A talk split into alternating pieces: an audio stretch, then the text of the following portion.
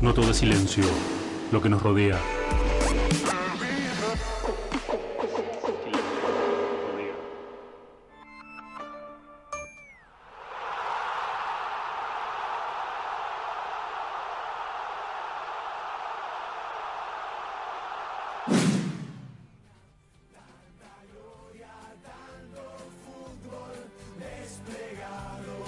Hola, bienvenidos a Pasión Futbolera del Corazón. En el programa de hoy seguiremos buscando la trayectoria del penal de Higuaín. Sigamos creciendo.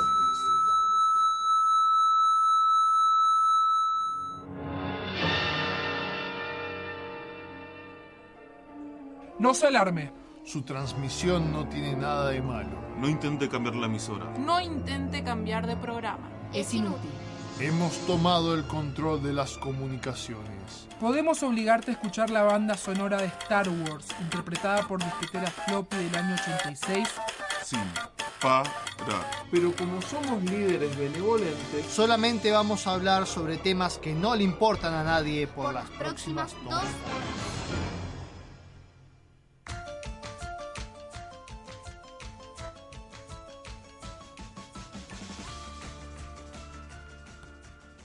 Buenas noches, buenos días o buenas tardes si nos escuchás a través de otra plataforma. Yo soy Paul Noverola, arroba mosca covalente. Yo soy su viajero del tiempo favorito, Manuel Pupi Catania. Yo soy Angie Minerva Macangi. Yo soy Mariano Rosales, arroba Chacneruda. Y esto es Los nerds heredarán la tierra.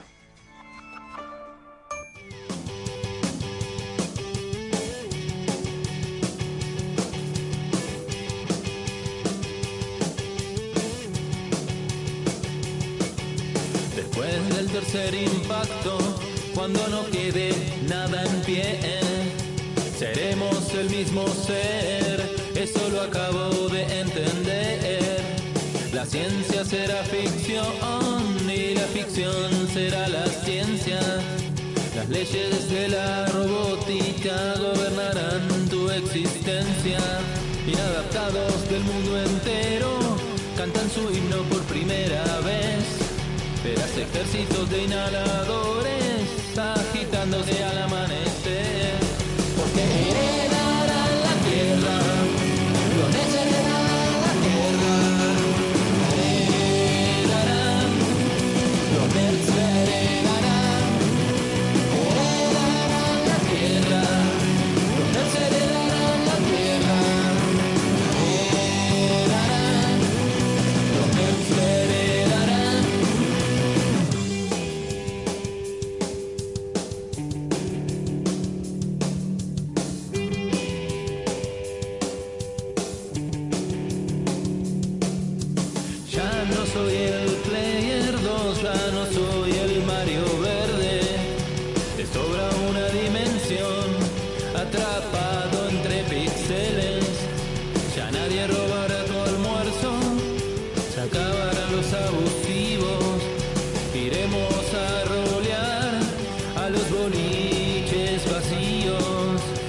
ciencia será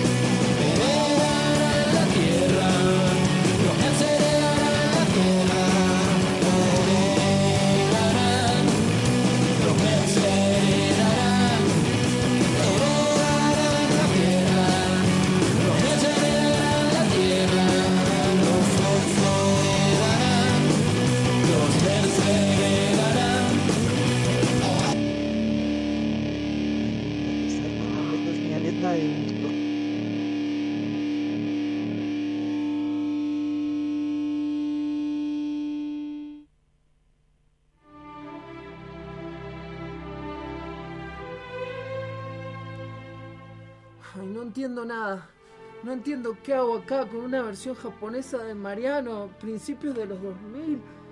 Quise hacerme el gran Nick Fury y juntar gente para salvar al mundo, pero nada funcionó. Extraño esos viejos tiempos donde todo era más simple.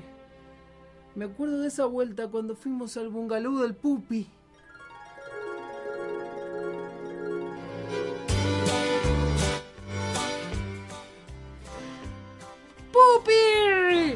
¡Qué bueno que nos hayas invitado a tu bungalú! ¡Cállate! Niña, vas a espantar a los clientes. Traba- ¿Transformaste la cabaña en un museo de creepypastas con atracciones truchas? ¡Qué buena idea! Voy a robarte la idea. Crearé mi propio proyecto, la cabaña chocolate. ¿Robarme? ¿A mí? Me gusta tu forma de pensar, parece que entendés el negocio. Contratado. ¿Me vas a dar trabajo? ¿A mí? Pero si ni siquiera me postulé. Rápido, pibe, hay mucho que hay mucho por barrer. Mira, mira, ahí, ahí, hay un contingente de turistas, mostrarles el lugar y acá tenés la guía. ¡Wow! ¡Tengo trabajo! ¡Adiós, adolescentes! Bueno, a ver. A su derecha verán la máquina recreativa original de Polybius, el juego que volvía loca a la gente, prohibido por el gobierno de los Estados Unidos. Nadie sospechará que me afané un gabinete de arcade de un local de la Tomsa y lo forré con cartulinas. Y a su izquierda, el, ca- el cartucho de Mayoras Mask embrujado, propiedad de Ben Drowned.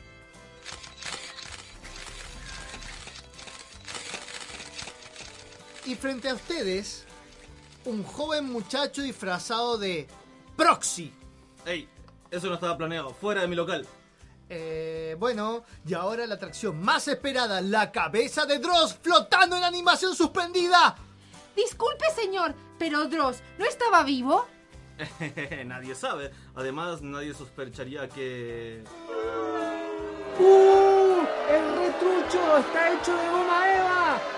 ¿Pero qué carajo? ¿Y los efectos especiales? ¿Las luces? ¿La máquina de humo? ¿Por qué no hay electricidad en este maldito bungalow?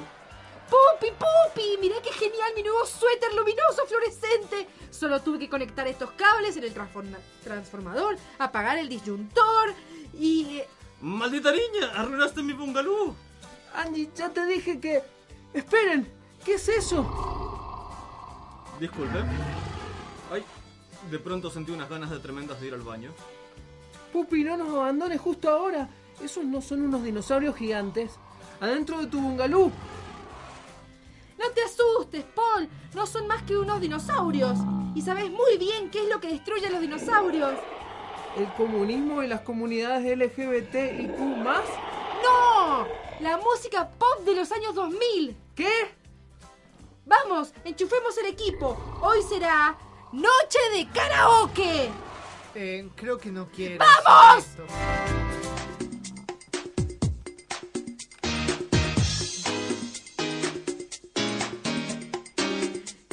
Si tú quieres bailar, Verás, sabrás. Que este es el momento guapo. ¿A- ¿A quién se supone que le canto esto? ¡Canten! Dance, Dance, dance, dance, tu sueño es real. Dance, dance, abre tu ¡Funciona! mente. Dan, dan, dan.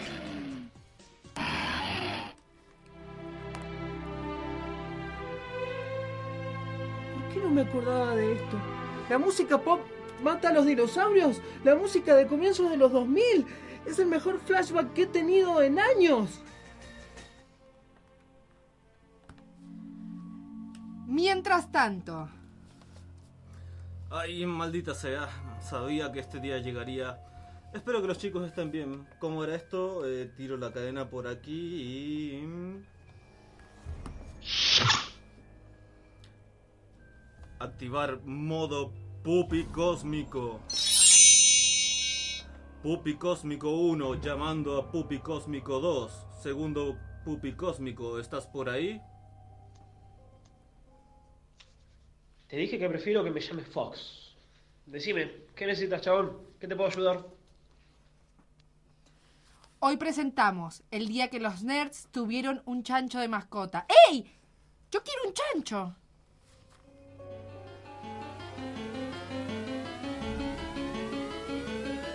Dipper y Mabel se van de vacaciones. Con su tío Stan que los espera ya en el bosque. Tiene una cabaña vieja donde vende cosas engañosas. Es estafador, pero buen señor. Este lugar a donde van tiene algo especial, pues resulta que no es nada normal. Cosas raras y paranormales pasan todo el tiempo, a cada hora y en cada momento. Cuando te des cuenta, ya estás atrapado y rodeado sin espacio por miles de enanos. Trata rápido de encontrar la salida con tu ingenio, con tu mente y busca alternativas. Dudar, Gravity Falls, un lugar lleno de misterios, sombras y ruidos raros se sienten siempre a diario. No debes tener miedo en este bosque inmenso. Nunca pierdas de vista las huellas ni las pistas. Cuídate o podría encontrarte cuando estás atrapado y no tienes salida en este sitio oscuro tenebroso parece mentira que las cosas que te cuenta el libro sean reales aunque cuando las veas ellas serán tus rivales Siempre llevo una linterna, será necesaria. Piensa rápido, no intentes esconderte de la magia que no controlas, pero tú crees que si lo haces, con ten cuidado, podrías matarte. Esa cueva que investigas parece estar. Y bueno, llegó el momento, llegó el día en el que íbamos a hablar de Gravity Falls. En Los Nerds se heredarán la Tierra. Hace muchísimo que tenemos ganas de, mm, de hablar de esta gran serie que marcó mucho una época de la, de la animación, de, digamos, de la animación de, de los 2000, cambió para mí, cambió la animación, ya estaba en un proceso de cambio, pero fue uno de los grandes exponentes de, la animación, digamos, de estos tiempos. Y bueno, nos manejea muchísimo y hay mucho de qué hablar de Gravity Falls, por eso nos vamos a dedicar esta noche a eso. Eh, he escuchado incluso que hay gente que considera que Gravity Falls es una de las series que marca como un nuevo auge en la animación tradicional. Junto con Steve Universe, por ejemplo. Es como que es un resurgir de la animación como fue en los 90. Eh, lo es, de hecho, em, todo esto acompañado por una, digamos, generación, podríamos decir, de, de egresados de la eh, Universidad de Artes de California, la Cal Arts, todos más o menos de la misma generación, em, de los cuales vamos a estar hablando en un rato. Eh, de hecho, quería empezar hablando yo sobre Alex Hirsch. Alex Hirsch es el creador de Gravity Falls. em, nació en 1985, por lo que es un treintañero eh, con alma infantil, podríamos decir, eh, como seremos nosotros en un par de años. Em, nació en California y, como decía, estudió en la Universidad de Artes de California. Si digamos que de su universidad salieron, por ejemplo, Tim Burton, todos los de Pixar, digamos, hay como un montón de referencias en las películas de Pixar en la habitación que ellos tenían en la universidad. Es un semillero de artistas vinculados con la animación. Exactamente. Bueno, Alex Hirsch eh, trabajó, digamos, eh, digamos así, desde mediados de los 2000 en adelante, en varias series, todas animadas, por supuesto. Eh, la primera de ellas, de Cartoon Network, yo he visto dibujos, o sea, es como que he visto imágenes de la serie, pero nunca la vi. Es una serie del año 2008 que se llama Flapjack o las, ma- las maravillosas aventuras de Flapjack. Es un niño de 9 años que es criado por una ballena. Y un Era, pirata. era Y un muy- pirata. yo, yo no, no llegué a, a verla en su época, eh, pero mucha gente, conozco mucha gente que era bastante fan y lo que tenía muy llamativo era su animación. su Mucha animación. gente que era fan, o dos o tres. Y un dato, Y dos o tres, pero que Es mucho para tenía, tenía peso por lo menos. dato curioso de Flapjack, eh, que se intentó lanzar un piloto como 30 años antes, o sea, y Sí, algo lo cancelaron. Mirá, mirá vos. O sea, lanzó un piloto 30 años antes y nunca llegó Claro. a nada. Sí, el primer capítulo era en blanco y negro, hasta lo que me acuerdo. La, de hecho, dentro del, del staff, digamos, la gente que laburaba en Flapjack, no solo estaba este genio, que lo amo directamente, o sea, yo, Alex, Alex Hirsch es como que le entregaría mi corazón en un pequeño collarcito con un eh, cosito de corazón como Blancanieves, sino que también trabajaron eh, eh, J.G. Quintel, que es uno- el creador de Un Show Más, Regular Show. Regular, Show. Show. Y eh, Pendleton Ward, que es el creador de Hora de Aventura, Adventure Time. Claro, O, o sea, que ya vemos que hay una, un, digamos, un caldo de cultivo que estaba ocurriendo en estos mismos años donde gente que va después a ir a, a producir los grandes éxitos, digamos, de los años 2000 en materia de animación tradicional, eh, ya estaban laburando en esta, en esta serie. Después va a trabajar en una serie que yo había olvidado por completo, pero vi un montón de veces que era Pecesuelos. Pecesuelos era una serie eh, sobre unos peces que vivían en una... Esta era una serie que pasaban en el Disney. Eran unos peces que vivían en unas... Eh, ¿Cómo se dicen? Peceras en un acuario. Había una almeja, eran todo... Y tenía como un poco de, de cuestiones así como de animación un poco así al estilo Bob Esponja, que sumaba por ahí algunas cosas Eh, medio... realistas. Sí, o, o viste cuando... mm, Con, con una onda también por ahí un poco de... Eh, de- mucho detalle. de o- collage. Ah. No, no. Animación experimental. digamos. Claro, Poner- exactamente. Esa era la palabra que quería Combinación de técnicas de buscando. animación, que eso es también algo muy propio de, de todas las series del 2000 en adelante. Digamos que eh, Bob Esponja es como la primera que lo hace y después tenemos, Claro. no sé, eh, series como Gumball donde utilizan muchísimo esos Pero- efectos. A ver, les voy a contar un poco y, díganme si hay algo que les suene. Es la historia de tres peces, uno se llama Oscar, el otro se llama Milo y la tercera es una pez llamada Bea que está todo el día completamente manija, obsesionada con juntarse con sus es como obsesionada con el mundo de la escuela secundaria. Eh, acá les, bueno, obviamente ustedes no lo pueden ver, pero acá les estoy mostrando unas imágenes de Bea. Sí, vemos que tiene un parecido muy muy grande con Mabel de Gravity Falls, o sea, Sí, básicamente digamos, el es un antecedente pr- prácticamente. Y un poco estos personajes de eh, Oscar era así como un muchacho súper tímido y su hermano era hermano del otro, Milo. Eh, ¿Quién va a trabajar en Pecesuelos? Aparte, obviamente, de Alex Hirsch. Maxwell Atoms, creador de Las sombrías aventuras de Billy Mandy. O sea, ya estamos viendo, como les digo, una enorme red que va a ser muy interesante. Sí, porque igual. Billy Mandy creo que es un poco anterior. si Sí, equivoco. y es un tipo, eh, Atom es un tipo grande, vos buscas las fotos y en comparación de, de Hills y los otros que son más, más bien pendejos, Atom es un tipo que, que le das unos años más. Claro, yo, eh, ¿por qué comentarlo? Digamos, ver cómo él ya se va relacionando, digamos, con cierto ambiente de la animación y de la animación tradicional, eh, que en ese momento en realidad, en este, en este qué sé yo, año 2008, 2000, No, ¿qué de- estaba claro. saliendo? Ya que Bob Esponja solamente era lo que nos Como que quedaba. Bob Esponja quedó Bob Esponja quedó, o sea, desde el 90 y pico No, los hasta, 2000, el- 2000. hasta la actualidad.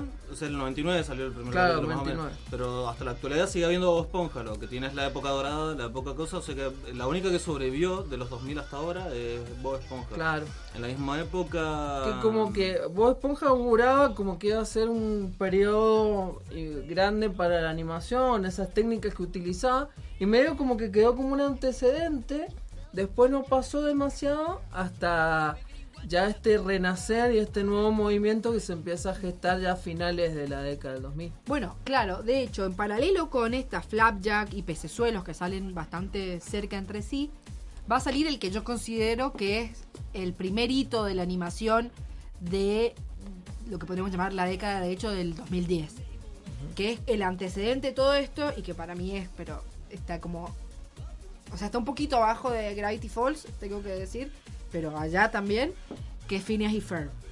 Phineas y Ferb se estrena a principios del año 2008 y eh, bueno, de Phineas y Ferb podríamos estar tan, podría estar hablando toda la vida porque lo amo.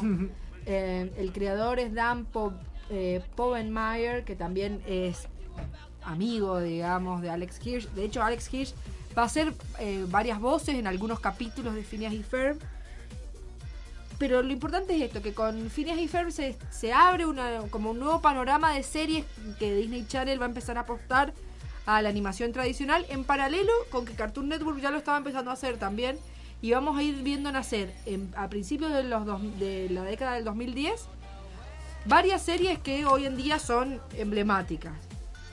Como decía, Phineas y Ferb, un show más, regular show, Adventure Time, Over the Garden Wall, y digamos quizás el último hitazo hasta ahora de las series de animación tradicional que es Star vs. The Forces of Evil que estrenó su última temporada este año. Claro, básicamente de- podríamos decir que la animación tradicional tiene su auge en los 90, después por los 2000 medio como que desaparece y a principios del 2010 empieza como a resurgir con toda esta Y serie. un renacer es como un movimiento de pibes que vienen casi todos de, la universidad, casi todos de esta, de la Universidad de California, pero también hay otras, y se relacionan entre sí, tienen, tienen una manera similar de, de, de crear los personajes, de armar las historias, de... Sí, a- Y sobre además todo la per- animación se nota mucho también, por ejemplo, yo imagino que usan muchísima técnica por computadora también. Sí, es sea, una Lo que, combinación. lo que sí quería decir es que esto estamos hablando siempre de,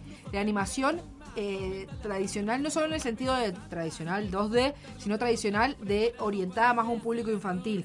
Porque en la primera década de los 2000 sí va en cambio a crecer mucho o se va a mantener cierto, digamos, popularidad de la animación, digamos, para adultos. Eh, con series, bueno, como Family Guy. Eh, Todo lo de Adult Swim. lo- claro, bueno, los, la- los Simpsons, que bueno, me parece que los Simpsons ya vienen, pero quiero decir, eh, va a ser- eso sí se va a seguir produciendo mucho durante la década de los 2000. Y siguen habiendo eh, series animadas para niños. El tema es que, o parece público en esos canales, el tema es que ninguna tuvo gran Claro, bueno, pero digo, No, la- pero por la- ejemplo, el, el laboratorio de Dexter tenía un montón de chistes escondidos para adultos Sí, o cosas que- así. Es que bueno, eso es lo que van a tener estas series. A ver, ¿qué Claro. pasa? Eso, nosotros en el programa de los 90 hablamos, de la animación de los 90 hablamos un poco. En los 90 hubo todo un movimiento que era muy similar a esto, en el cual había eh, interrelación entre los animadores, se, se- se, mm, apostaba mucho a las universidades, la creatividad de los pibes que presentaban sus pilotos y terminaban trabajando, consiguiendo un lugar en los canales. Y bueno, esto es como un renacimiento de eso. Es otra generación de pibes que están como volviendo a hacer algo similar. Quizás es todo culpa de los millennials, o sea, onda, en los 90 éramos niños, después somos adolescentes, queremos series para adultos, después nos volvemos viejos chotos y nos volvemos enganchando con la serie de niños. Creo que sería, es muy probable. Yo nunca dejé de creer series para niños, pero, pero sí. Sí. Bueno, después vamos a hablar un poco más sobre, sobre este tipo de animación, sobre las características. También está por ahí esta clasificación entre cosas para niños y cosas para adultos. Yo creo que ya hay que romper un poco eso. Pero ahora Lo, lo importante es que sobre esto siempre vamos a tener muchas versiones, como la canción que vamos a escuchar. Bien, hay muchas versiones en rap, principalmente, de la canción de Gravity Falls. Y realmente de todas las que hay, ya sé que ya escuchamos una, pero decidí escuchar las dos mejores en este Estamos programa. escuchando un rap de cortina. Eh, vamos a escuchar mucho rap de Gravity Falls. Pero ahora vamos a escuchar completo, y para el deleite de todos, una de un rapero español que se llama Riglock. Y, y suena exactamente así. Bienvenidos a Gravity Falls, el pueblo del misterio y la magia. Nido de criaturas increíbles y secretos aún por desvelar. ¿Qué? ¿Te atreves? ¿Qué puede ser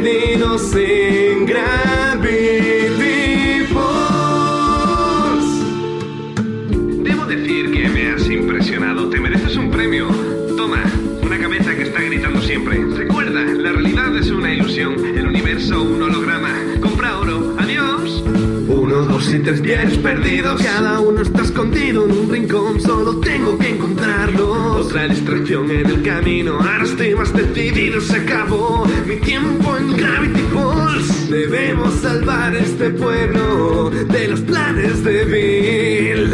Antes de que el contador llegue a cero. Antes de que todo llegue a su fin. Puede ser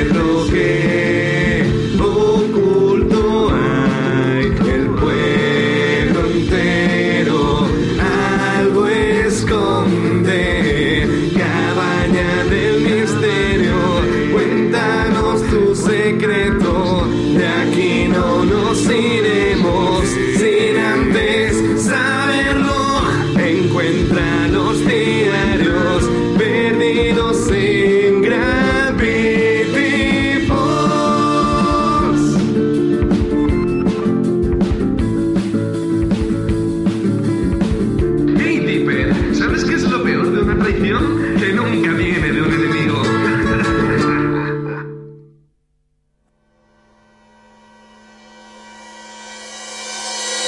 Estás escuchando. Los nerds heredarán la tierra. Centro de Capacitación Idiomas. Inglés en la UTN. Capacitación en aulas diseñadas para brindar la mejor educación a estudiantes, egresados y al público en general. Disponibilidad horaria a tu medida. Orientados a desarrollar en los alumnos habilidades de lectocomprensión, audiocomprensión, conversación y escritura. Inglés en la UTN. Las clases comienzan una vez lleno el cupo.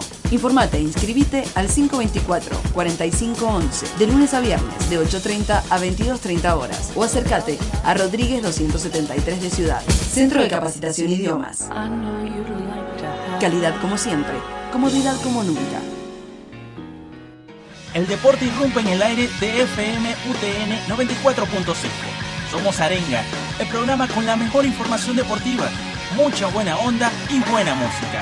Todos los martes de 20 a 22 horas. En el aire, la radio de la Universidad Tecnológica Nacional. FM UTN, la facultad de promover la crítica, la posibilidad de la incorrección política.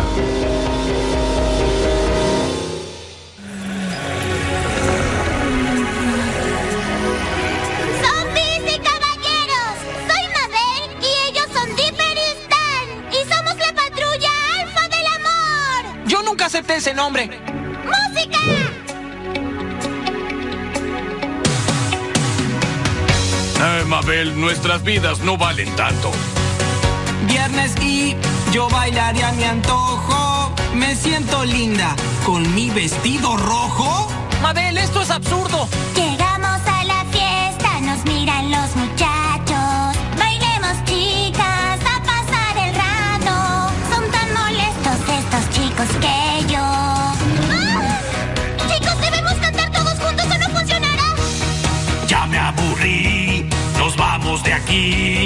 La reina soy de este baile. Oh, las chicas solas. Oh, la pista es mía toda. Oh, las chicas solas. Oh, la pista es mía toda.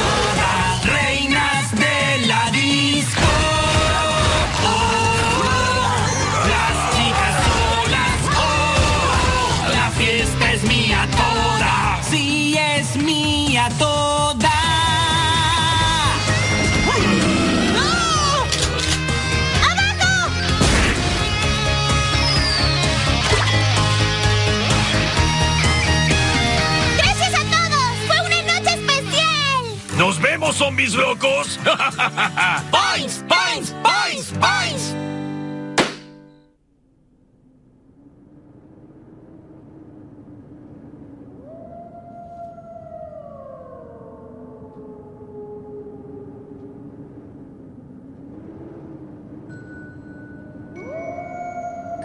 La noche se avecina. Ahora empieza mi guardia. No terminará hasta el día de mi muerte. No usaré trucos. No leeré del resumen. No diré que vi una película cuando solo me la contaron. No usaré a Rugal. No alcanzaré la gloria. Viviré o moriré en mi puesto. Soy, la espada de Mitrilo más 5. Soy, el vigilante nerd. Soy el fuego de la vela que usaste para leer cuando te quedaste sin electricidad. Soy la luz de la computadora en la que lees tus PDFs. Soy el escudo que defiende el reino de los ñoños. Entrego mi vida y mi honor a la Guardia Nerd durante esta noche y todas las que están por venir. Y así será porque los nerds heredarán la Tierra.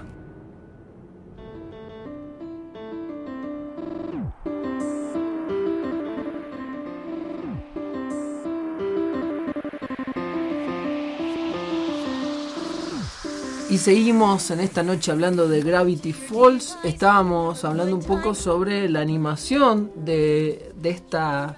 De, la década del 10, se podría decir. O por lo menos en la segunda mitad del 2000 y la, la década del 10.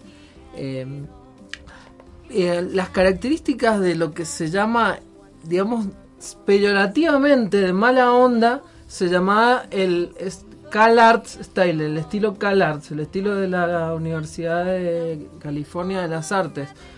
Digamos que hubieron, hubo como una reacción como medio mala onda y conservadora estos dibujos que realmente nosotros los bancamos un montón porque están buenísimos de toda esta época, pero muchos decían que era eh, muy poco original porque repetían el estilo de animación. Y eso es algo que sucede principalmente porque es un movimiento, no es solamente eh, un, eh, no es un conjunto, no es solamente un autor que decide hacer algo, sino que todos estos autores están relacionados entre sí. De hecho, en Gravity Falls vamos a ver un montón de referencias un montón de otras series. Eh, y si vos te pones a ver en los 90, la- los- el Cart- Cartoon Network, los personajes, había un diseño muy similar. Eh, casi siempre eh, se utiliza un estilo de animación parecido. ¿Cuál es el estilo que, acusan, digamos, que le dicen el color style de manera, eh, digamos, negativa o para decir estos son todos iguales? Digamos, básicamente figuras redondeadas en lugar de figuras, eh, en lugar de líneas rectas que se usaba antes, son básicamente, digamos, una cara redondeada con boca de gusano y eh, la, li- la línea es una línea fina. A diferencia de lo que se utilizaba en los 90, que era la línea gruesa, con el contorno bien marcado. Bueno, Sí. eso te- es otro ejemplo que podés tomar en Bob Esponja, que las primeras temporadas son todas con los, las líneas bien gruesas en los personajes y todo eso, y después notas un cambio muy grave eh, después de la cuarta temporada ya más o menos. Eh, Claro. Cómo va cambiando la animación hasta que ahora es totalmente digital Bob Espon- Bob Esponja. Sí, lo que había visto por ahí también es que un poco este Cal Art era para abaratar costos. Y, por ejemplo, por eso se había disminuido y se había simplificado un poco la animación. Yo creo que del tema de la animación, creo que no, no es así, porque realmente tienen una calidad de animación incluso superior a muchas series anteriores, en fluidez y en las técnicas que utilizan, sí utilizan técnicas eh, más bien computarizadas. Entonces es distinto los costos y es distinta la manera de, de Sí, hacer la no, lo preparé para hoy día, pero había leído por ahí que era para abaratar costos. De todas maneras, me parece que el, el resultado final no es para nada negativo, así que no me parece. Son características mal. de la época, de cómo, de cómo haces una serie en un momento y cómo lo haces en el otro. Y se han dado cuenta que hacer ese tipo de personajes, una base eh, esquemática, te permite, eh, te permite cierta expresividad. Son personajes que eh, conectan mucho con la gente y terminan marcando como un estilo que, que hasta ahora, digamos que yo creo que está terminando y hay que ver a dónde va la animación, si va a volver a caer, por lo menos la animación de este estilo, ¿no? De, de los canales más importantes de, de Estados Unidos. ¿A dónde va a terminar yendo? Que, que ya están terminando todas estas series. Pero bueno, básicamente esas son las Claro, características. diciéndolo, digamos, la- de, de las series que estuvimos comentando más temprano, de que podríamos a- a- agrupar en esta en este renacer. Phineas y Fer creo que terminó, no estoy del todo segura, sí, en el 2015 terminó, ocho años duró Phineas y Ferb. Eh, un show más terminó hace, si no me equivoco, en el 2017. Adventure Time también. Over the Garden Wall fue una serie corta. Eh, bueno, Gravity Falls también fue corta. Lo que pasa es que Gravity Falls eh, saca su primer temporada en el 2012. Se toma un año en el medio entre una temporada y la otra. Y la segunda temporada termina en el 2016. O sea, son cuatro años, pero son dos temporadas nomás. Sí, de todas maneras tiene una cantidad de trabajo Gravity Falls eh, impresionante. O sea, también creo que una de las cosas que hace de ser una gran serie es que se concibió como un producto terminado de dos temporadas. Yo Eso- creo- Voy a comentar un poco de eso. Pero, Yo y- creo que también, bueno, dale, decí. Yo creo que también otra de las características ya no, no en lo visual, sino en lo narrativo de estas series es justamente eso, que, que ya están pensadas con una continuidad en mente, que como un producto que incluso puede llegar a tener un final en algún momento, cosa que no pasaba con otras series Sí, anteriormente. de todas maneras me parece que Gravity Falls, el final estaba pensado desde el principio. Desde el Se- se principio, eso lo, lo iba, lo, lo- lo iba a comentar eh, enseguida, ya cuando me metiera más en la serie. Digamos, hablando de esto, para cerrar un poco este tema de la, de la generación, este año, o sea, hace un par de semanas terminó la última temporada de Star vs. The Forces of Evil. O sea que, bueno, en español se llama Star contra las fuerzas del mal. Estuvimos hablando un poco de esa serie cuando hablamos de las Magical Girls. Eh, y digamos, de este, de este segmento de animación dedicado a, a niños, pero con un claro, digamos, subtexto adulto, si se quiere, eh, y a este nivel de masividad, en este momento no tenemos nada. No, en ese... Dentro de esta misma generación se pueden enmarcar otras series que ya son más para un público más marcadamente adulto, sin llegar a ser un adult swim, digamos, de esta cuestión de, de por ahí lo más explícito, que son principalmente Ricky Morty y no sé cómo se llama en español, We Bear Bears, la de los tres osos, los pero- osos... Se llama Escandalosos. Es. Eh, en estas dos series también Alex Hirsch hace, ha hecho papeles de vez en cuando, tanto en Ricky and Morty como en We Bear Bears. Solamente me gustaría comentar que amo Ricky, Ricky Morty y creo que también es trabaja muy parecido a Gravity Falls. No sé si en lo de pensar en un final, pero sí en esto de dar mucho tiempo entre una temporada y otra para poder trabajarla bien y pensarla hasta los Es mínimos que desde lo visual está muy elaborada. Eh, de hecho, hay homenajes. Hay homenajes, series. son amigos, son amigos. De hecho, Alex Hirsch es un tipo muy bueno porque es amigo de todos los animadores y hay referencias. Y porque creó Gravity Falls, o sea, es la mejor persona que existe. Claro, hay referencias a un montón de series de, de amigos de él y, de- y de series de la época. Y hay muchas referencias a Rick and Morty en Gravity Falls y de, Gravity, Gravity Falls en Rick and Morty. Sí. Más, la gente siempre empieza a elaborar teorías raras de que son parte de un mismo multiverso. Pero no, chiques, son homenajes. Igual el creador dijo, y puede, puede ser, Y el de oh. Rick and Morty. El de Rick and Morty dijo, ponele, puede ser si hay Si multiverso. hay- y si hay un multiverso lo pueden hacer, más vale, más no me sorprendería y me parecería genial, va, en realidad no podría ser, pero un crossover entre Ricky Morty y Gravity Falls, eh, pero no, no podría, no podría verlo porque tienen tonos totalmente diferentes. Claro, bueno, y tendrías que bajarle un poco el tono a, a Ricky Morty quizás. Pero un poco tampoco me parece. Yo no, no he visto capítulos sueltos nomás de Ricky Morty. Bueno, entonces después de comentar un poco la, la experiencia Alex Kirsch, que como les digo, o sea, principalmente eh, antes de Gravity Falls, eh, había trabajado en un par de series, estas dos principalmente, Flapjack y Pecesuelos. Ninguna de las dos realmente había tenido mucho éxito ni nada. Eh, sí, después de, Gravity Falls, va a ser llamado para dos grandes proyectos este año 2019, eh, o di- 2018 en realidad, que fueron. Primero lo invitaron a ser parte del equipo de guionistas de Detective Pikachu, trabajó un tiempo ahí, pero terminó abandonando. Pero sí fue Story Contributor, que se le dice, o sea, contribu- que contribuyó a la historia de Spider-Verse. Eh, Spider-Man into the Spider-Verse. digo Spider-Verse directamente. Eh, para que veamos que ya está entrando, digamos, en las ligas, grandes ligas de la animación, porque para mí Spider-Man Into the Spider-Verse es Por ahora, excepto Flapjack, lo he visto vinculado a series muy copadas. Claro, sí, totalmente. Bueno, Gravity Falls se estrena en el 2012. Como comentaba, va a tener una primera temporada de 20 capítulos. Después, un año en el medio entre eh, una y la otra. Y otra segunda temporada de 20 capítulos. Em, la serie tiene 100% de reacción positiva en Rotten Tomatoes, por ejemplo, para dar una... Sí, 100%, o sea. 100% tiene. Em, y es una serie que va a estar surcada, ya lo vamos a comentar enseguida, por un montón de simbolismos. Y un montón de cosas que nos llevan a pensar que definitivamente el final estaba previsto desde el principio. Para quienes decidieron escuchar el programa sin tener idea de qué es Gravity Falls, les comentamos someramente. Son, eh, es la historia de una de dos mellizos, un chico llamado Dipper y una chica que se llama Mabel, que van a pasar el verano a la casa de su tío abuelo Stan en un pueblito de Oregon llamado Gravity Falls. Gravity Falls eh, parece al principio ser como un pueblo entre las montañas y, el los, y bosques, bastante aburrido.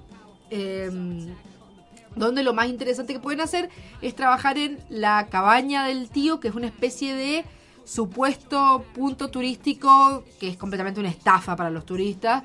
La cabaña del misterio, como él lo ha llamado, donde presenta como objetos bizarros que son completamente creados por él. Como lo que hacía Apu cuando se queda el viejo congelado en el freezer. Claro, algo así, digamos. Bueno, como siempre vemos en las historias de viajes en carretera de Estados Unidos, que parece, aparentemente hay un montón. Sin ir más lejos, en, el año pasado, cuando estuvimos hablando de, el- del capítulo de. Cuando estuvimos hablando de Neil Gaiman, estuvimos hablando de American Gods. Y hay una escena muy importante en American Gods donde van como a la casa con el carrusel más grande de la historia y en cada habitación hay como una cosa bizarra diferente, digamos. Como. El- sí, el- la cabaña de que tiene Stan está basada en una atracción real que es el Mystery Spot, que está en California, que es exactamente eso, es como una cabaña del misterio, que tiene como trucos visuales y cosas. Acá en este caso directamente como no sé, agarré un muñeco de ratón, le pegué la cabeza de un muñeco de paloma y tres ojos en la cola y, y es una y finjo que es una extraña una extraña criatura que cri- que, que casé. Pero lo, lo maravilloso es que junto con todo este enorme eh, digamos farsa de la cabaña del misterio, Gravity Falls es de hecho un pueblo bas- eh, rodeado en, en el misterio. Eh, aparecen todo tipo de, de criaturas fantásticas que viven en los bosques, de eh, unicornios y eh, duendes, gigantes, etcétera. Y particularmente vemos aparecer, en- en- eh, bueno, Dipper, el chico, encuentra un cuaderno, un- una especie de diario que eh, tiene el número 3. Y eso ah, pasa muy apenas comenzada la serie. Y el interés por conseguir los otros dos diarios va a ir como surcando de alguna manera la serie. ¿Sabías que Gravity Falls está basado en un pueblo real? En el pueblo que se llamaba Aburrido, literalmente, y era un pueblo donde eh, Alex pasó muchas veces y nunca pasaba en sus viajes, pero nunca pararon. Y Gravity Falls es la idea de qué es lo que él se imaginaba Claro. que podía ocurrir en ese pueblo. maravilloso. Boring, Oregon. Eh, bueno, eh, dentro, digamos, de, de esta serie, es importante mencionar que hay ciertos personajes que son muy importantes. O sea, está un- obviamente los personajes principales, que son Dipper y el ser más maravilloso que ha pisado en la Tierra, o sea, Mabel. Estoy muy feliz porque hice una encuesta sobre cuál era su personaje favorito, si Dipper o Mabel, en Instagram y ganó Mabel. Gracias, el mundo está en orden. Este, el... Lo que pasa es que no, no sé si Dipper puede ser el personaje preferido de alguien. Un montón porque- de gente votó por Dipper igual. Claro, pero, o sea, no sé, es como que, a ver, por ejemplo, yo me siento mu- mucho más identificado con Dipper, pero no sé si podría ser como mi personaje favorito. Me gusta más Stan, por ejemplo. No sé. Y bueno, mucha gente votó por Waddles directamente, que era el... O sea, votó, me escribió, que, era el, que es el chancho. Sí, es el bueno. Waltz también es genial. Bueno, pero en esta, digamos, en toda esta situación tenemos al personaje de Mabel, que está basada, de hecho, en la hermana melliza de Alex, Alex Hirsch, eh, que aparentemente también era como un poco intensa, igual que Mabel.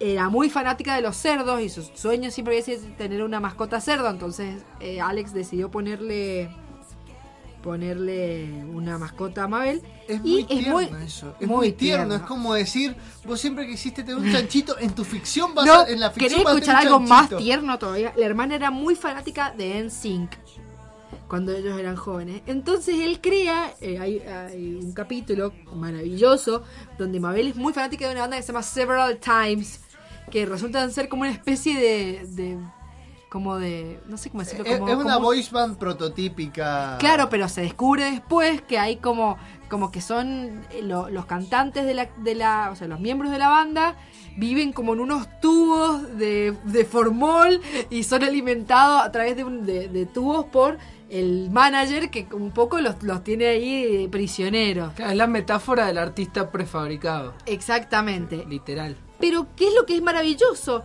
Que uno de los, eh, de los personajes es uno de los cantantes de NSYNC. Y él consiguió que uno de los cantantes de NSYNC eh, fuera la voz y la mandó a llamar a su hermana para que fuera el día de la grabación. Así que pudo conocer a su ídolo. Mejor hermano de la vida, por supuesto. Por eso cuando estábamos hablando debe ser un muy buen tipo. es el mejor tipo del mundo. Por lo menos sabemos que es muy tierno con su hermana. Mal, mal. Bueno, eh, aparte de estos dos personajes principales, es muy importante hablar de Stan, el tío, el tío abuelo Stan. Y acá vamos a entrar en el Va- terreno vamos de... a empezar con el spoiler. porque terreno de los hay que spoilers. Si no has visto Gravity Falls, después vas a poder escuchar nuestro programa en Evox o en Spotify. Te recomendamos que veas Gravity Falls. Porque a- ahora vamos a empezar a hablar sobre el final y sobre diferentes cosas. Y eso eh, realmente eh, no, no, no, no creo que debas perderte la oportunidad de ver el capítulo número 31 en, la completa, en el completo desconocimiento de lo que va a pasar. Pero a partir de ahora, terreno de spoilers, lo siento. En paralelo que va ocurriendo toda esta historia de los chicos que se van enf- en- enfrentando con distintas eh, animales y seres fantásticos. Sí, al principio es como un personaje particular por capítulo, como cualquier serie normal. Sí, el monstruo de la semana, básicamente. Exactamente. En paralelo, vamos viendo desarrollarse esta historia de los diarios y la obsesión creciente de Dipper por descubrir quién es eh, el autor de los diarios. Claro, porque encuentra un diario que tiene al parecer secretos sobre lo que está pasando. Claro, el diario número 3 del que mencionaba más temprano, que tiene la particular que tiene una particularidad de que tiene como la huella de una mano, pero de una mano de seis dedos en la, en la tapa. A medida que avanza la serie, cada vez más vemos que las cosas se relacionan cada vez más con el diario y eh, vemos aparecer el segundo diario. El segundo diario está en manos de, eh, digamos, el que va a ser el antagonista, antagonista de, podríamos decir que por lo menos toda la primera temporada y digamos, devenido recién en los últimos capítulos en a mi enemigo, si se quiere, que es Little Gideon. Little Gideon es una especie de niño estrella que está enamorado de Mabel, pero Mabel no le da ni la hora, y que aterroriza a sus padres y los tiene todo el tiempo, digamos, sometido a toda serie de, de abusos. Y encuentra este segundo diario, lo cual le permite eh, tener poderes mágicos, por así decirlo. Me gustaría aclarar que es muy interesante que los protagonistas principales tienen como contrapartes malvadas. Little Gideon sería como una contraparte malvada de Dipper y después está Pacífica Noreste, que no- Nordeste, bueno, que es la contraparte de Mabel. Y bueno, también un poco por esto Gideon también tiene como el otro diario. De todas maneras, Angie, si ya entramos en terreno de spoiler, no deberíamos presuponer que la gente que nos está escuchando ya vio el programa. De un- bueno, pero No, ¿quién- pero qué yo? vamos por orden, vamos por Bueno, orden. Alguien quiere comerse el spoiler para ver si Claro, la veo o no. exactamente. Entonces, Bueno, eh, hacia la mitad de la... Creo que si no me equivoco final, lo que pasa es que yo me la vi todo de una, así que no, no puedo saber bien en qué momento... Pero nos enteramos de que el tío Stan tiene el diario número uno. Y en el capítulo 31, que quizás es el... está sin duda dentro de los mejores capítulos de la serie, eh, el capítulo 31 se llama, lo tengo acá anotado, esperen que lo encuentre. No es lo que él no es lo que parece. Es el capítulo en el cual finalmente el tío Stan logra reunir los tres diarios y a través de eso en una eh, en una habitación que tiene escondida detrás de una mm, máquina de gaseosas en su cabaña hace funcionar una máquina que abre un portal. Y cuando se abre este portal, ¿quién aparece? El El tío Stan. ¿Qué? Sí, exactamente. Ah, resulta que ahí tenemos un capítulo hermoso de un flashback en el cual nos enteramos la historia del tío Stan. El tío Stan tenía un hermano mellizo llamado Stanford. Nosotros toda la serie creemos que él se llamaba Stanford, pero resulta que se llamaba Stanley. Eh, que eran ¿En un poco? Ah. eh, eran un poco una contrapartida ellos el uno del otro ya que Stanley era más bien como de la fuerza bruta y más carismático y Stanford era una especie de científico genio. La única diferencia que había entre los dos es que Stanford tenía eh, seis dedos en la mano en vez de cinco. Resulta que al crecer se van eh, cada uno como acrecentando estas diferencias y después de que por error Stanley eh, hace que a Stanford lo echen de la lo, lo- le nieguen una beca a la universidad, Stanley Stanford se dedica a investigar anomalías y llega así a Gravity Falls, donde eh, se instala en esta cabaña y, se cono y conoce al que es el verdadero antagonista de la serie, que es Bill Cipher. Bueno, como en el primer bloque dijimos que había muchas versiones de esto, podemos ahora decir que en este segundo bloque eh, podemos tomar mucha inspiración de esto, como por ejemplo la canción que vamos a escuchar ahora. Claro, porque justo Andy acaba de mencionar a Bill Cipher, que es yo creo uno de los máximos villanos, no solo de, de esta serie, sino de la ficción en general. Me parece un villano increíble. Y hay una canción muy buena basada en este villano, inspirada en este personaje, que se llama The Cipher, y la vamos a escuchar ahora.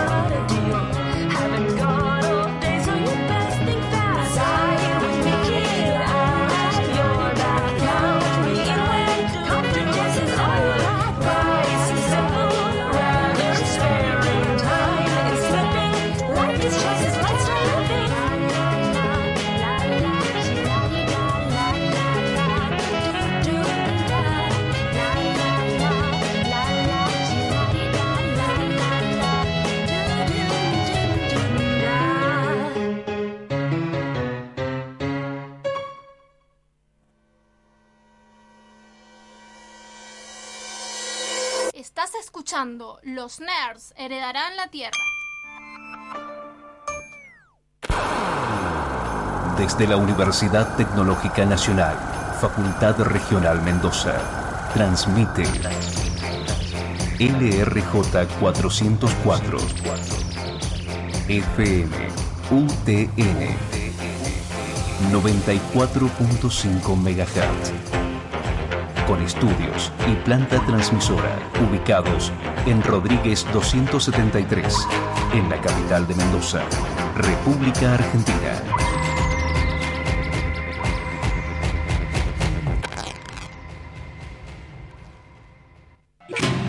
En Mendoza hay elecciones y en la UTN propuestas. Agenda pública en la universidad con los aspirantes a la gobernación. Los candidatos sin cassette definen sus propuestas y responden tus preguntas. Agenda pública en la UTN. Martes 3 de septiembre, Anabel Fernández Agasti, Jorge Tanús. Jueves 12 de septiembre, José Luis Ramón y Mario Vadillo. Elecciones en Mendoza. Agenda pública en la UTN. Radio UTN presenta Música Ciudadana. Todos los martes de 22 a 24 horas, esencialmente tango. Desde la 94.5 FM UTN.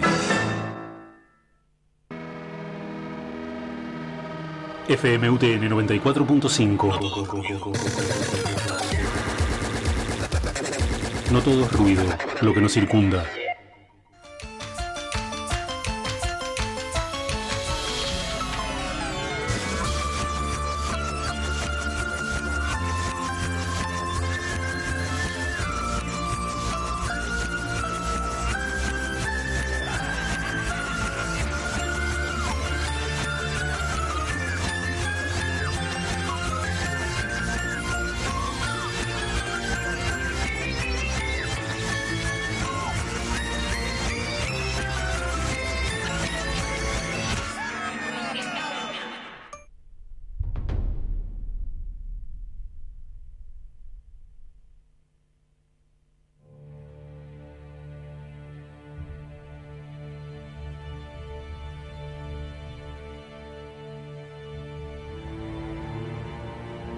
Tres inhaladores para los reyes gamers de la Master Race.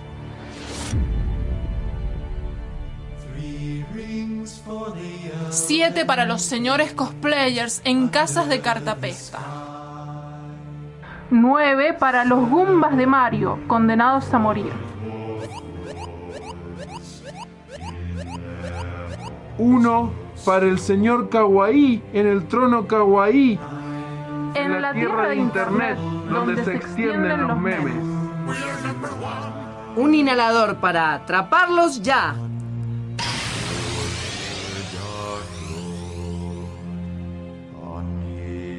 Un inhalador para googlearlos. Un inhalador para atraerlos a todos y sumergirlos en la Deep Web. Y así será porque los nerds heredarán la Tierra.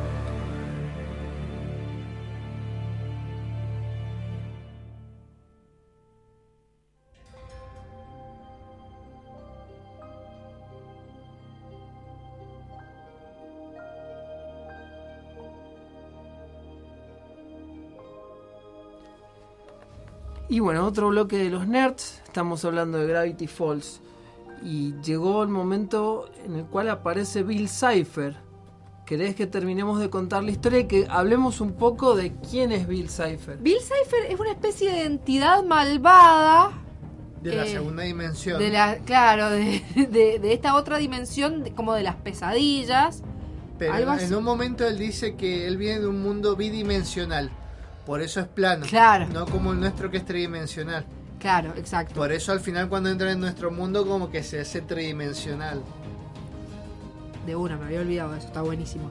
Bueno, él vive como una especie de eh, Universo, universo alterno. alterno de las pesadillas, que es a donde va a parar Stan, Stanford después de esta pelea que lleva a que él termine de esa, porque eso no lo dije. Eh, cu- cuando termina este, mm, este, este episodio de flashback, nos enteramos de que luego de hacer una especie de acuerdo con Bill Cipher, Stanford empieza a abrir un portal hacia otra dimensión hasta que se da cuenta de que esta dimensión es un sitio de, de- de pesadilla. Justo en ese momento aparece Stanley también. tienen una pelea y finalmente el portal medio como que se lo chupa a Stanford. Durante 30 años Stanley va a dedicar su vida primero a hacerse pasar por Stanford, establece ahí la cabaña del misterio también para, para como una especie de fachada y a buscar la forma de eh, recrear este portal para traer de regreso a, su hermano. El hermano, para empezar, es interesantísimo. La voz, la, interesantísimo, a mí me encantó nomás. La voz la hace J.K. Simmons, o sea, eh, el, mucha el señor de Whiplash, Not Quite My Tempo. Oh, Eh, señor, eh, JJ Jameson. Exactamente, el de Spider-Man también. Bueno, eh, cuando a partir de que, de que regresa el hermano Stanford, eh, bueno, ellos todavía siguen peleados. Y ahí tenemos como otros 10 capítulos hasta el final de, de la serie en los cuales se va desarrollando esta segunda trama que es mucho más, eh, digamos, continuada que el resto de la serie, en la cual está este tema de que ellos han logrado contener una especie de grieta en el espacio-tiempo que en cualquier momento puede detonar y abrir nuevamente este portal y dejar liberado a Bill Cipher. ¿Qué es lo que termina ocurriendo en los últimos capítulos de la serie, los últimos tres capítulos de la serie, que son una especie de final largo, eh, que donde se ocurre lo que en español se llama el raro Armagedón y en inglés el Weird Weirdageddon. Weirdageddon, exactamente. Buena traducción. Es sí, sí. Que es ahí cuando cambia la canción de apertura y la intro completamente y se vuelve una cuestión Que lo que totalmente... estábamos hablando off record es que eso es algo muy propio de los animes, de cambiar la intro o el ending dependiendo de qué es lo que está pasando en la serie. Sí, yo creo que si bien no hay una influencia directa de anime, creo que han tenido en cuenta muchos de los autores de esta generación eh, al anime como referencia de qué es lo que se podía llegar a hacer a través de una animación. A mí me parece que hay una influencia del anime y me parece que como animadores dudo mucho que no hayan visto anime porque bueno, tiene como ciertas cosas que, que eran muy diferentes a la animación occidental y cosas que se han retomado, más que todo por el lado no tanto de la animación sino de la trama. Lo único que intentaron copiar la animación fue Avatar, por ejemplo, que tuvo muy, o sea, por lo menos animación excelente. Claro, en el arte. Pero, por ejemplo, hay ciertas em, ciertos elementos que son animados en esta serie, particularmente, como todas las explosiones y las cosas que se, se despliegan y se van armando y demás. No sé si se entiende.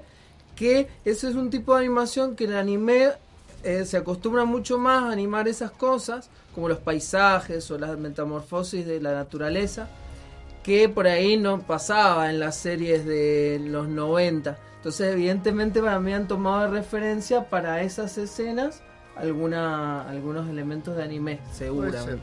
Bueno, Bueno, finalmente, y ahí el spoiler máximo, terminan logrando, eh, ¿cómo se dice? Eh, triunfar sobre Bill debido a que el, eh, el tío Stan se sacrifica, como que de alguna manera permite que Bill entre a su mente y lo posea y desde ahí lo pueden eliminar, pero eso significa también eliminar la me- los recuerdos del tío. Sí, de todas maneras el mensaje de la serie para mí es clarísimo, que es como intentar rescatar el valor de la familia, porque él Stan pierde la memoria, pero la recupera gracias al amor de la familia, básicamente. Claro, básicamente sí. O sea, y todo lo que pasa en la trama tiene como motor el amor filial, absolutamente todo.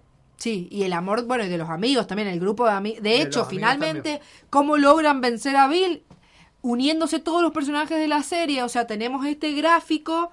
eh, Sí, que no lo usan, que los fanáticos para cómo estaban especulando sobre quién rayos eran los que estaban en el gráfico y una vez que aparecen, bueno, no, no, lo usaron. Falso, claro, falso, exactamente. Eh, hoy, hoy estaba justo leyendo una nota que me pareció muy linda que menciona cómo la serie hace con sus espectadores infantiles lo mismo que con Mabel y, y Dipper dentro de la serie. Es decir, nosotros estamos toda la serie creyendo que estamos viendo las aventuras de dos niños que eh, se encuentran con seres fantásticos y viven eh, situaciones eh, maravillosas. un verano especial. Claro, exactamente. Pero de fondo, la historia del, de Stan está siempre presente y es como que hay un montón de cosas. Lo que leí en esta, en esta nota es que, que decía que no es que Mabel y Dipper no les cuenten las cosas porque, porque son tontos o porque no las entienden, sino porque son niños y se considera que son muy jóvenes para entenderlas. Y por eso, digamos, de alguna manera, supuestamente por eso, el tío nunca les, les contó nada de lo que pasó. Pero nosotros, si, la, si uno vuelve a ver la serie sabiendo lo que va a pasar, empieza a co- encontrar muchas pistas.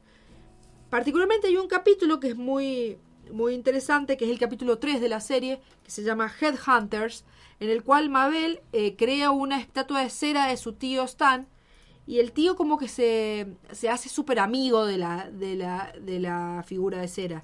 Nosotros, que obviamente no tenemos la más pálida idea de lo que va a pasar más adelante, creemos que es simplemente una cuestión chistosa de que, de que el tío es un, un eh, egocéntrico, ególatra, que solo puede hacerse amigo de una figura exactamente igual a él.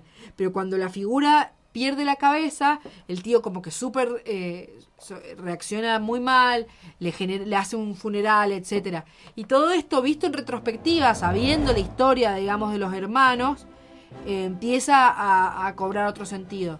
Varias veces hay referencias al tema de el, el reflejo del tío. hay- Por ejemplo, hay un capítulo en el que salen a pescar y ni Mabel ni Dipper quieren salir a pescar, quieren pescar y al final les dice, no, estuve toda la tarde hablando con mi reflejo. Eh, vemos el barco, el, el Stan War, que, que más adelante, de- o sea, cuando en este episodio de Flashback sabemos que lo crearon los hermanos que tenían el sueño de recorrer el mundo en él. Y hay una, un capítulo, dos capítulos también que son muy... Por supuesto son todas pistas que yo por lo menos puedo reconocer eh, ahora porque lo sé. Aparentemente en muchos foros muchos fanáticos venían previéndolo a la posibilidad de que fueran mellizos, de que hubiese un mellizo. Hay un capítulo en el cual eh, ellos entran al subconsciente del tío Stan y ahí eh, encuentran un, un columpio que tiene dos columpios y uno de ellos está roto. Y es- de hecho hay, hay capítulos donde la escena post hay un capítulo, si no hay más de uno, capaz que hay más de uno. eh, la, la escena post son dos columpios balanceándose solos. Que vos decís, Es muy creepy. qué carajo, qué creepy, pero bueno. Y el después hay otro capítulo en el cual viajan en el tiempo, que se llama eh, The, The- The Time Traveler's Pig, creo que se llama, que es donde aparece por primera vez Waddles. Viajan en el tiempo y llegan a la cabaña en los, eh, hace varios años, hace en los, como en los 70, y el que les abre la puerta no es Stanley, sino Stanford. Lo que pasa es que, bueno, obviamente, no jamás te darías cuenta porque es una serie animada. Son iguales. Así que. Pero lo interesante es esto que decía el Marian de cómo todo esto estuvo desde el principio. Todo esto está planeado desde el principio. Incluso el viajero en el tiempo aparece. En el capítulo que aparece viajero en el tiempo, eh, si vos lo buscas en los capítulos anteriores lo encontrás. O sea, Claro, porque la cosa es así, ellos, ellos eh, meten en problemas un viajero en el tiempo, em, haciendo varias, digamos, varias paradojas, varias cuestiones que no tenían que hacer porque le roban la máquina del tiempo. Es un viajero que se llama Blending. Y mm, el personaje este lo terminan expulsando porque como digamos, ellos le roban la máquina y lo meten en problemas al viajero en el tiempo y hay toda una asociación que se encarga de controlar los viajes en el tiempo. Entonces, por lo que se mandan los gemelos, lo terminan echando a Blending y en un momento tiene que enmendar todo lo que él hizo, tiene que arreglar todas esas anomalías temporales, entonces él tiene que ir viajando y reparar todo lo que se fueron mandando los mellizos. Entonces, eso justifica que veamos al viajero en el tiempo desde el principio de la serie, incluso antes de que lo conociéramos. Es como en Futurama, que el primer capítulo de Futurama se ve a Mordelón empujando las sillas y le para usas el frame. Ah, O mira. sea, y eso es No algo que no ves sabía. hasta la última, hasta la cuarta temporada de Futurama. No Claro. sabía, pero es algo que me pare... no me extrañaría a Futurama. Hay otra referencia que aparece en, en muchos capítulos que también es lo mismo. Los conoces a los personajes y después los empezás, eh, digamos, incluso en capítulos antes de que los conociéramos estaban, que es el agente Trigger y el agente Powers, que están encargados también de vigilar todo el tiempo lo que, lo que hacen los hermanos y aparecen todo el tiempo. Hay un montón de episodios, básicamente en toda la serie, si vos prestás atención al fondo, van a estar ellos. ¿sí? encargándose de todo. Eh, es maravilloso cómo está armada la, la red de referencias de la serie y creo que eso nos puede dar el pie para hablar de algo. Justamente eso iba a decir, el hecho de que la serie esté pensada tan desde el principio, no solo está claro en todas estas pequeñas cosas que uno podría decir, bueno, ya estás como forzando un poquito lo que va pasando para decir estos tipos son unos genios, lo tenían pensado desde el principio, pero tenemos los mensajes cifrados. Claro, no se contentaron con hacer esto, sino que toda la serie, desde el principio, tiene referencias eh, que están pensadas para que el público, así como Dipper y Mabel tenían que averiguar mensajes secretos y descifrar qué es lo que pasaba en la historia, el público también. Ahora eh, le voy a pedir al Deca que pase eh, algo que yo preparé para que escuchemos, porque si uno escucha el opening de Gravity Falls, ¿sí? el, el clásico opening, al final del opening, al final de la canción clásica de apertura, se escucha algo particular. Vamos a escucharlo ahora, a ver si lo tenés ahí. Primero. Ah, pone el anterior a ese.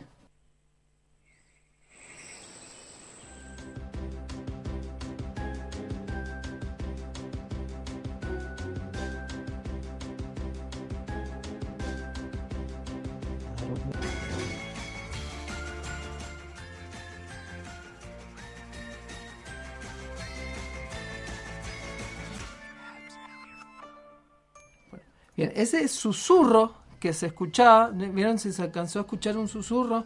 Bueno, si vos ese susurro lo sacás del capítulo, sacás el audio y lo pasás al revés, ¿sí? Se escucha esto, que ahora sí, volvelo a pasar, lo de recién. Bien. Eso, eso si uno lo escucha bien y le, le presta atención, ¿sí? Lo que te está diciendo es que tenés que, mm, eh, tenés que eh, eh, partir de las tres letras hacia atrás. Dice Tres letras hacia atrás. tres letras hacia atrás en inglés. ¿sí? Así como ese mensaje, hay varios en cada episodio ¿sí? que te indican cómo tenés que descifrar las palabras que aparecen al final de algunas escenas de los créditos. Siempre lo- la estructura de Gravity Falls es cuando termina el capítulo, durante Aparece los créditos aparece una escena y abajo, siempre junto a esa escena, ves frases en código. ¿sí?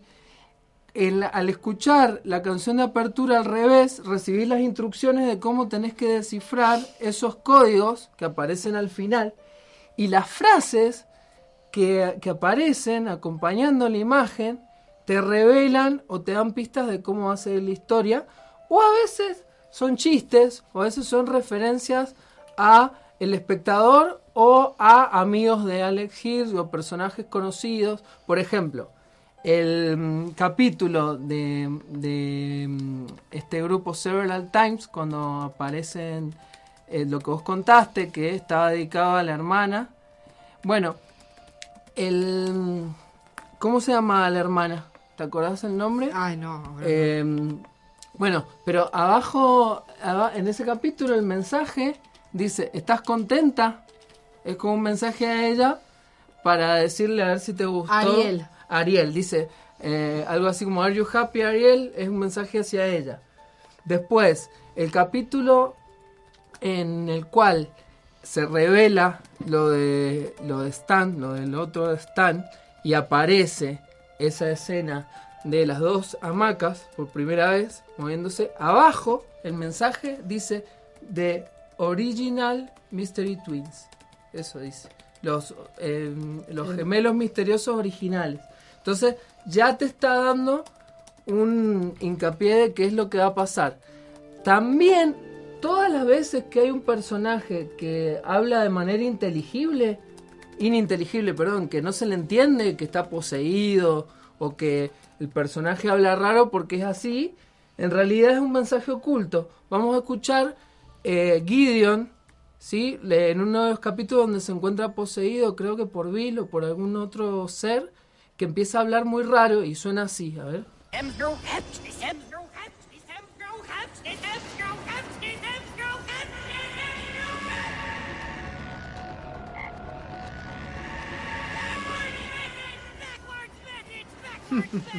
Escucha, ¿qué es lo que está diciendo? Está diciendo mensaje, mensaje al revés, backwards message, mensaje oculto. Es un chiste, ¿no? El, el mensaje O sea, oculto. básicamente no dice nada. No dice nada, dice mensaje oculto una y otra vez. Pero es como que saben que todos los espectadores van a estar manija tratando de averiguar todos los mensajes ocultos que están escondidos en la serie. Yo el único mensaje oculto que encontré por ahí fue cuando estaba viendo Los Simpsons, viste el capítulo cuando dice todos estos son homosexuales. Si lo pones pausa en cierto frame, te dice, si puedes leer esto creo que no tienes vida. Bien, sí, hay mucho, eh, digamos, el antecedente de esto yo creo que es Los Simpsons. Eh, Matt Groening metía muchos, eh, muchos chistes ocultos en las escenas y mm, creo que, que es como uno de los primeros en hacer eso. De hecho, en la animación... Lo que pasa es que acaba más combinado, digamos, con la trama de conspira Del- más conspiranoica, digamos, de la serie. y con el, con el sentido de aventura, de total. Eh, entonces, digamos que todo el- toda la gente estaba muy manija tratando de averiguar qué pasaba con la trama y a ver si encontraban alguna pista eh, a través de eh, estas, eh, esto que se presentaban. Y después, cuando, em, cuando Bill hace el Weird Agedón, ¿sí? hay otro mensaje oculto en ese opening bizarro y extraño que ahora vamos a escuchar. ¿sí? ¿Lo tenés por ahí?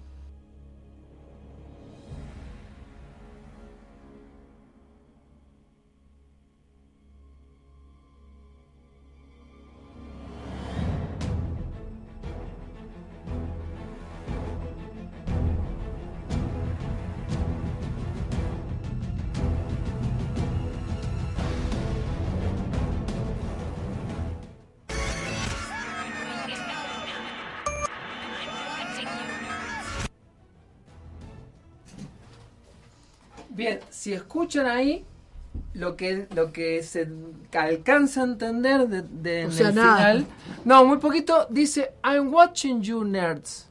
Es como un mensaje ¡Oh, Dios mío! no es para nosotros, pero, sino para los nerds que están del otro lado tratando de descifrar todo. Esto no. O sea, nosotros. Nosotros.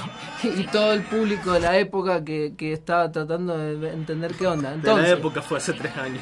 no, no, no, fue, ya, ya se pasaba, fue del 2012 la primera temporada, así que Claro, ha pasado sí, un tiempo. Em, ¿Qué pasa? Bueno, primero todas estas referencias que es impresionante, hay otra más al final de cada episodio. em, hay unos eh, hay unas imágenes como unos criptogramas que aparecen en un momento en algunos episodios y si vos los vas armando al final de toda la serie los vas extrayendo capturando la pantalla los juntas se arma un super póster de los dos stands rodeados de estos símbolos y hay algo que no explicamos que es para descifrar estos mensajes ocultos se utilizan muchas técnicas de cifrado que son distintas. Son técnicas que, se utilizaron de cifrado en la realidad, diferentes métodos para esconder mensajes, que es algo que, es algo que de niños nos gustaba muchísimo, de- descifrar mensajes secretos, y de adultos también, o sea, es algo que está buenísimo. Y hay métodos de cifrado que eh, se utilizan, eh, se siguen utilizando y Gravity Falls los rescató. Utilizan varios. Utiliza el método César, que es, digamos, em, tenés que relacionar una letra con una cierta cantidad de letras, antes o después. Claro, tenés que correr la letra en el abecedario, básicamente. Claro, en lo que usaba Gravity Falls era tres atrás. Tres Entonces, atrás. eh, pues sería ponerle la D y la A. Y así. Entonces, usa otro que es el método add bash, el A1Z26 y el beginner. El, el Agbash es muy parecido al César, también es correr las palabras dentro del abecedario. Y el A12, eh, el, bueno, ese... A1Z26. Ese eh, tiene que ver con vos le asignás un número a cada letra del abecedario y así descifras el mensaje. Claro. Bueno, si, si, si están manijas con estos métodos descifrados, eh, aprovechamos para decir que este programa algunas sorpresas les puede llegar a dar si ustedes están interesados en estos métodos. Eh, ¡Oh, Dios mío! Lo cual nos sorprende hasta a nosotros porque no lo sabíamos. Te retamos a ver qué tan manija eres.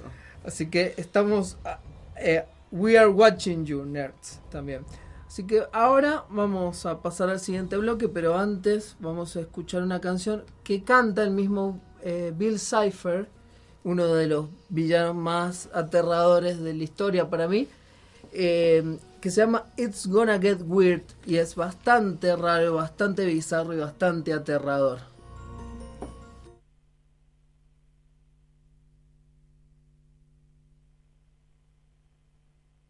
Today's just so wonderful.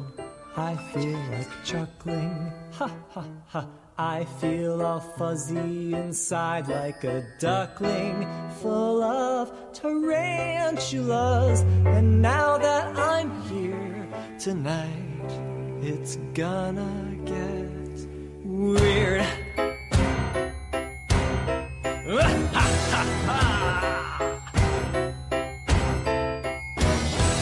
Look at these creatures, not enough features. Cats should breathe fire, bears should sing choir. Very nice. Look at this tower under my power. Look at these people, puny and feeble. Ooh. Look, I'm just a triangle trying to save you from the delusion society gave you. Gravity's a lie, and so is the sky. Trust in the all seeing, all knowing eye.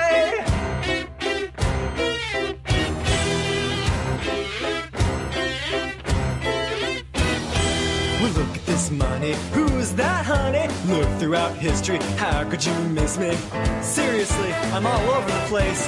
Look at this weather. I can do better. Man, they'll pop screaming tornadoes.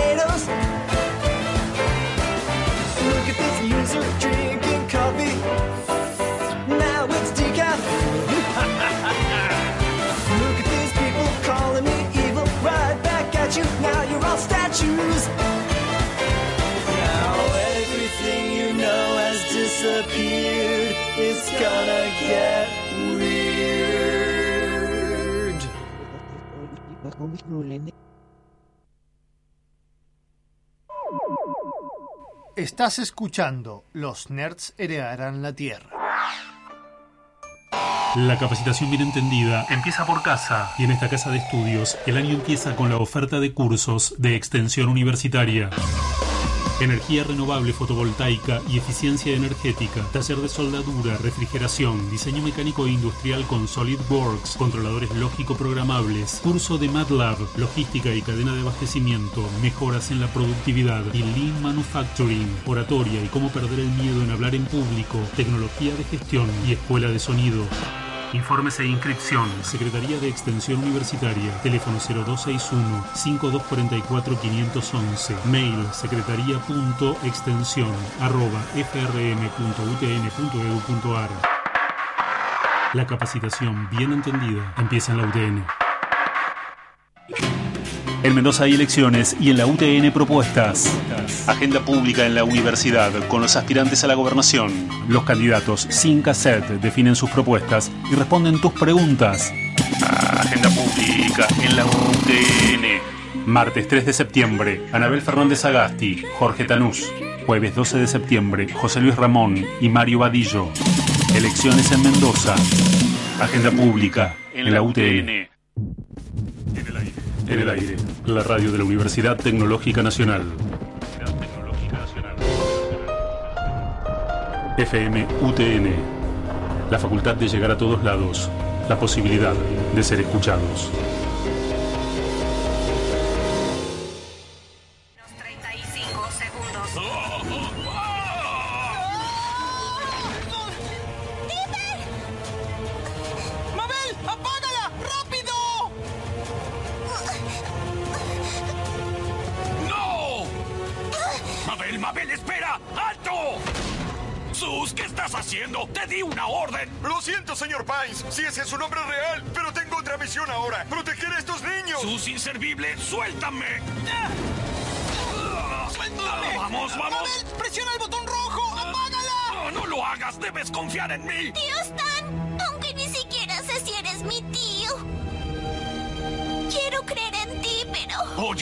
¿Recuerdas esta mañana cuando les dije que quería decirles algo? menos 20 segundos.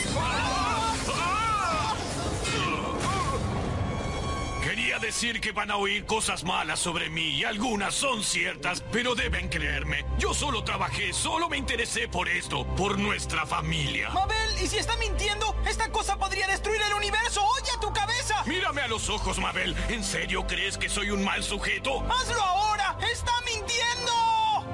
Por favor. 10, 9,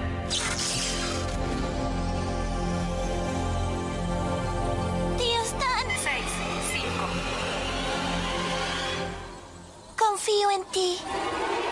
¡Mabel, estás loca! ¡Todos vamos a...! 1.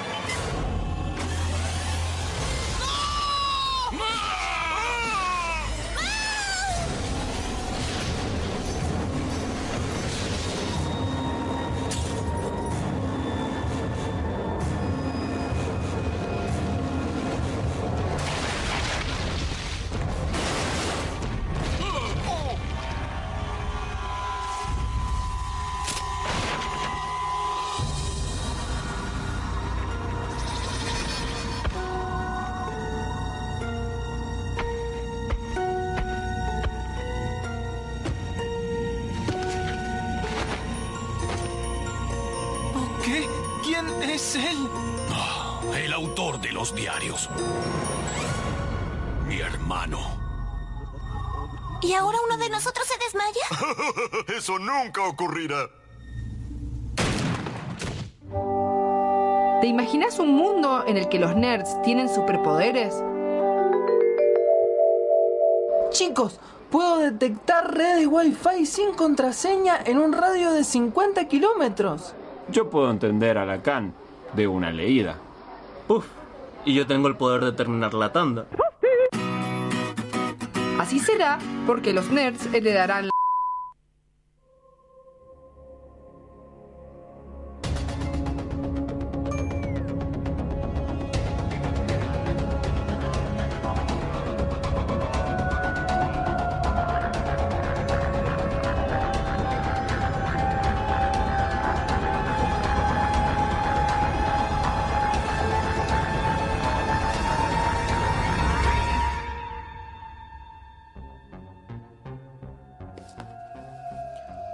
seguimos hablando de, de Gravity Falls. Hay muchísimo que hablar. Ya hablamos del tema de los secretos ocultos en la serie. Deliberadamente, no es esto de la creepypasta, de inventarse, los youtubers que se inventan cosas, sino que directamente la serie está planteada como un desafío para que los espectadores eh, averigüen y traten de saber qué pasa. Y, Como Lost.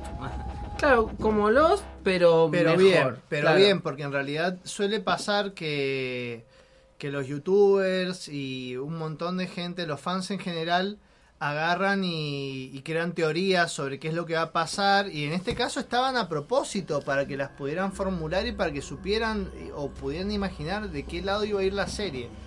Incluso es muy interesante porque hace poco salió un nuevo acertijo, o sea, bueno, 2016, de que había una estatua, eh, por las redes empezó a circular de que había una estatua de Bill Cipher con un tesoro Escondida en algún lugar del mundo. escondida en algún lugar del mundo y la gente la buscó, la encontró, está la estatua de Bill Cipher. En Oregon. No sabemos nada del tesoro porque si había un tesoro o algo por el estilo, eh, lo debe haber sacado la primera persona que, Que lo encontró. que lo encontró. También se dice que, bueno, había un mensaje que decía no darle la mano a Bill Cipher, que era el modo que, que tenía Bill Cipher de poseer a la gente.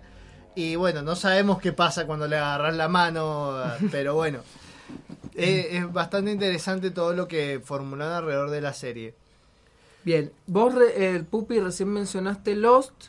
Eh, yo creo que en el hecho de plantear un misterio y manejar a la gente y jugar con la expectativa de la gente es un antecedente Lost.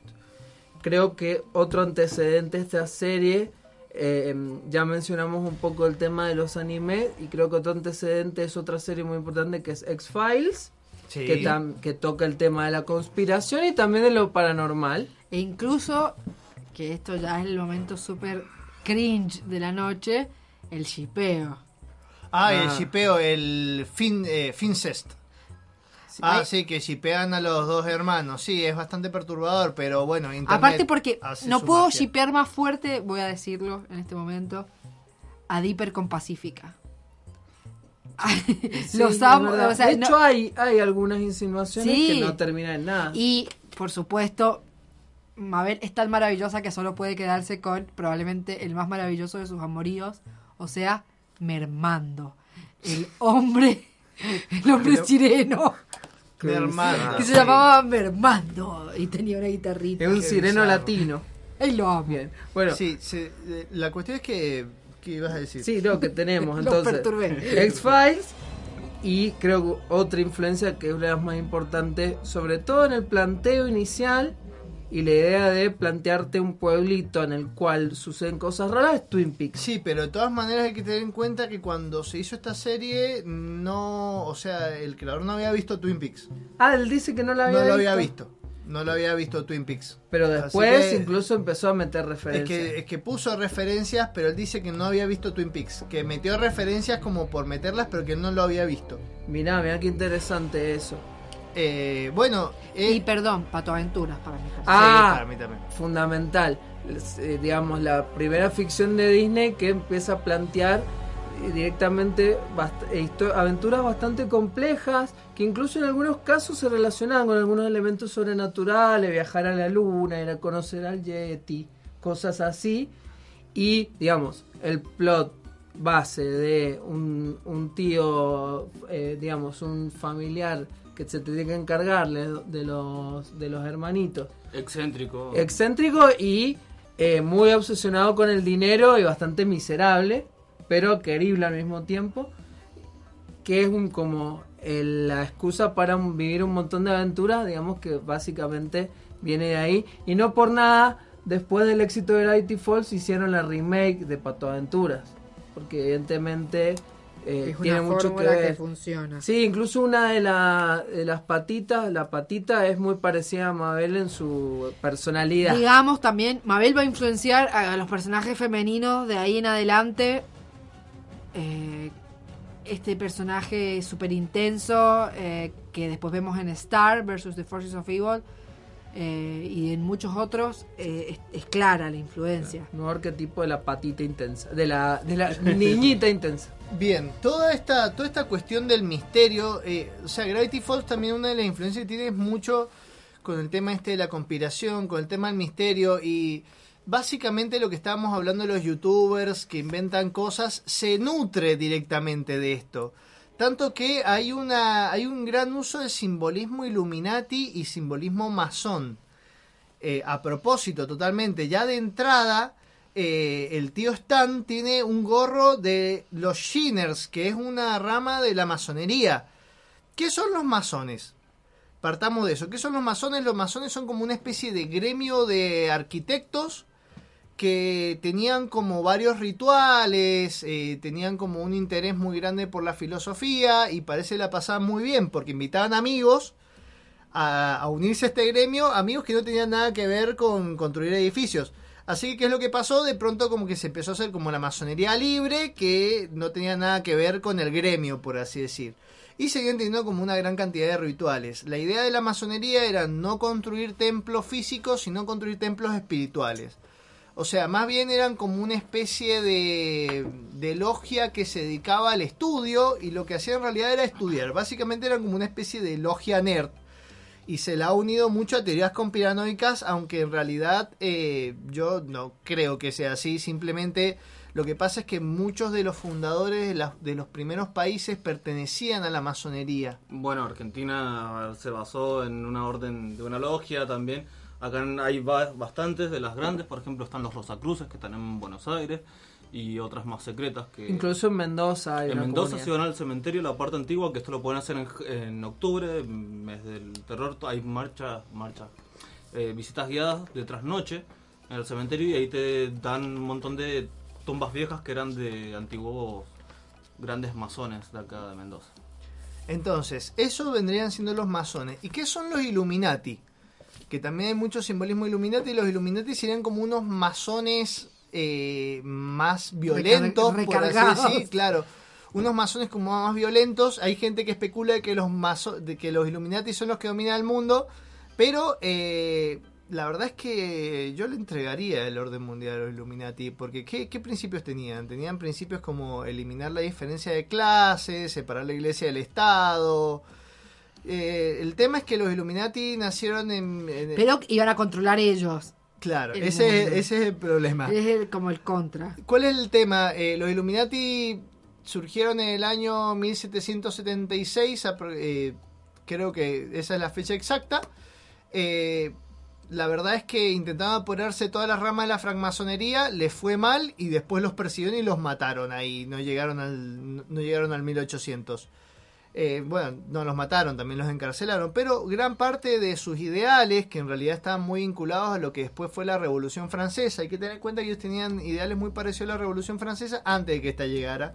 Así que por eso es que, por ejemplo, tenemos simbolismo Illuminati en el billete de dólar y porque Estados Unidos también se fundó un poco con los ideales de la Revolución Francesa, así que va por ese lado.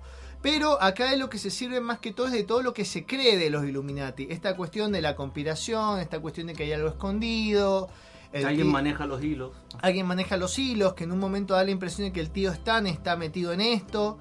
Eh, incluso en la cabaña del misterio hay un símbolo masón que es eh, la... mm, eh, ay, ¿Cómo se llama esto?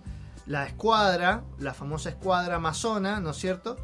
Y eh, bueno, tenemos un montón de simbolismo. Incluso Bill Cipher es eh, que aparece como símbolo en muchas partes de la serie, aparece constantemente. Tiene la forma de esta pirámide inacabada que aparece el billete de dólar, que es el ojo de Horus. Que en realidad no es nada malo el ojo de Horus, lo que dice, bueno, por un lado se lo suele relacionar con el ojo que todo lo ve, pero también es una metáfora sobre la esperanza. ¿Qué pasó? Horus pelea contra su tío, Horus es el dios del sol, eh, pelea contra su tío y le revienta un ojo. Entonces la idea del ojo de Horus es la luz prevaleciendo ante la oscuridad y que todo se va a iluminar en algún momento y que todo será descubierto. Bien, Bill Cipher hace, juega con esto constantemente. En un momento dice que él conoce toda la historia. Eh, en un momento cuando se escapa a Gideon le dice recuerda que la le dice cosas como recuerda que la realidad es solamente un holograma Eh, juega con esto constantemente incluso el raro el raro Gedón tiene muchísimas referencias a esto. Incluso, a ver, por ejemplo, se vincula a los Illuminati con los reptilianos. Bill Cipher cuando se enoja saca como un ojo de reptil y en realidad esta es la única referencia que hace los reptilianos. Eh, y también es interesante porque entre toda esta cuestión de los Illuminati está esta idea de que el universo es un holograma, de que los Illuminati nos tienen metido en la Matrix y es lo que hace Bill Cipher metiendo a Mabel en una esfera de realidad propia.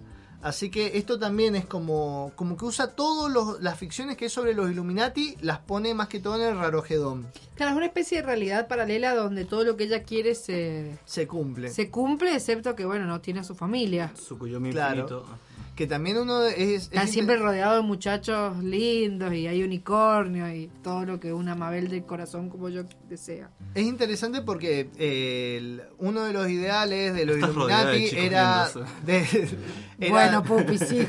era deshacer de la idea de familia convencional que tenemos. Y justamente el mensaje de Gravity Falls va en contra de esto. Lo que intenta rescatar antes que todo es la familia. Así que para aquellos que piensan que una serie Illuminati me parece que están... eh, no, o sea, bueno, es evidente que están totalmente equivocados. Y también esta cuestión de los mensajes subliminales. Se habla mucho de que los Illuminati mandan mensajes subliminales en la serie y nos meten mensajes subliminales.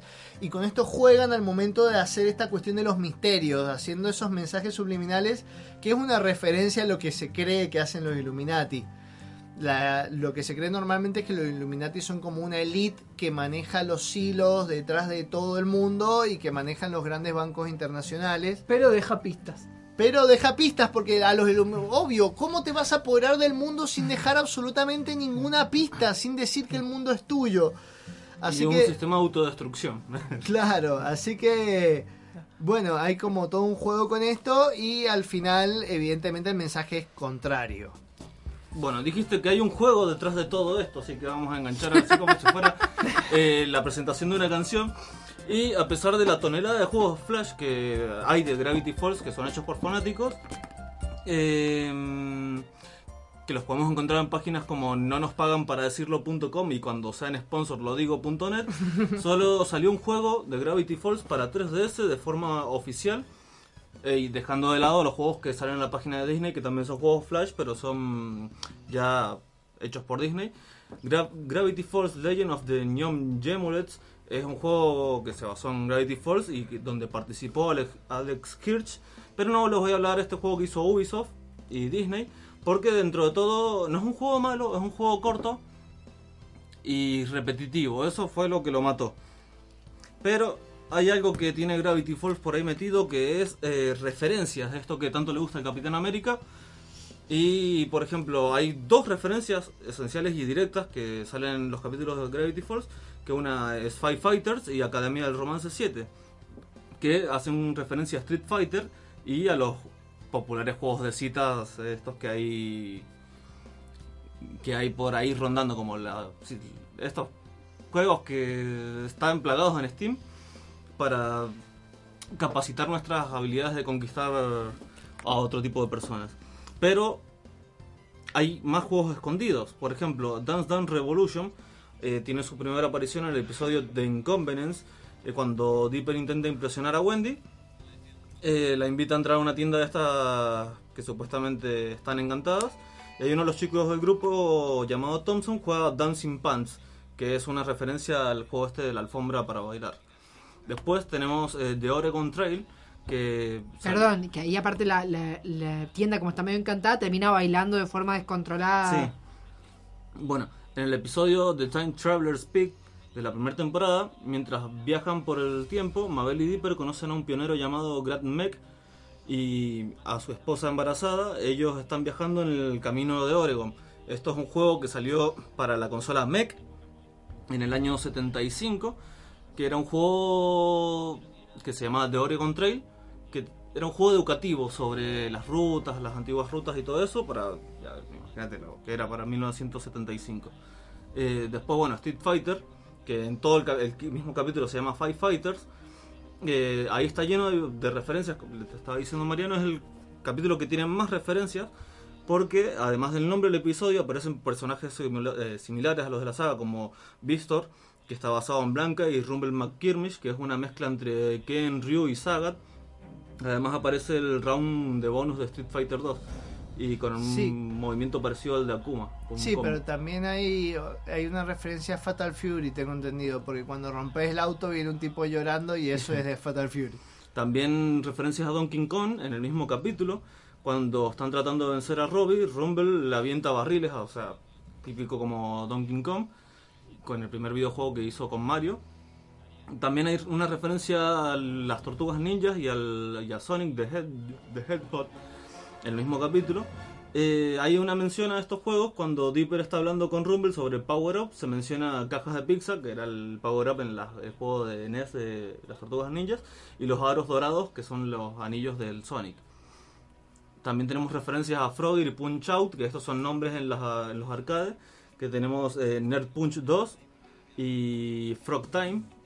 También tenemos a Burger Time, que es un, o sea, son más máquinas dentro de la misma escena.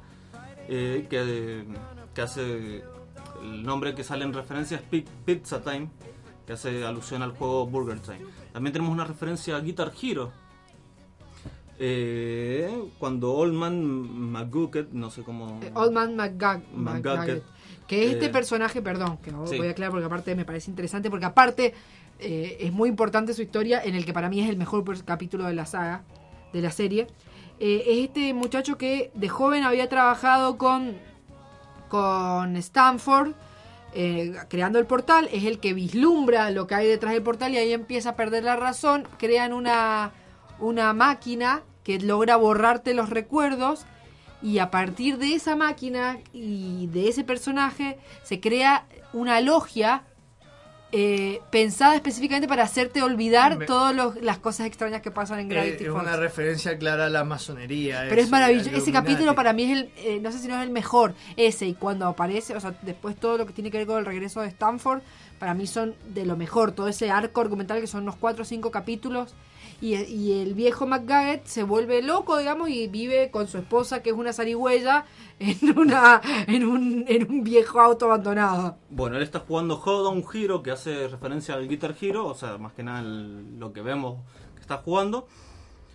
Pero la última referencia que también tiene como mm, su mención especial en los créditos, porque no solo tiene su arcade, es la, la mención de Pac-Man, que además de aparecer en el arcade, en los créditos del final incluyen una secuencia donde SOS se come a los personajes simulando una especie de Pac-Man gigante.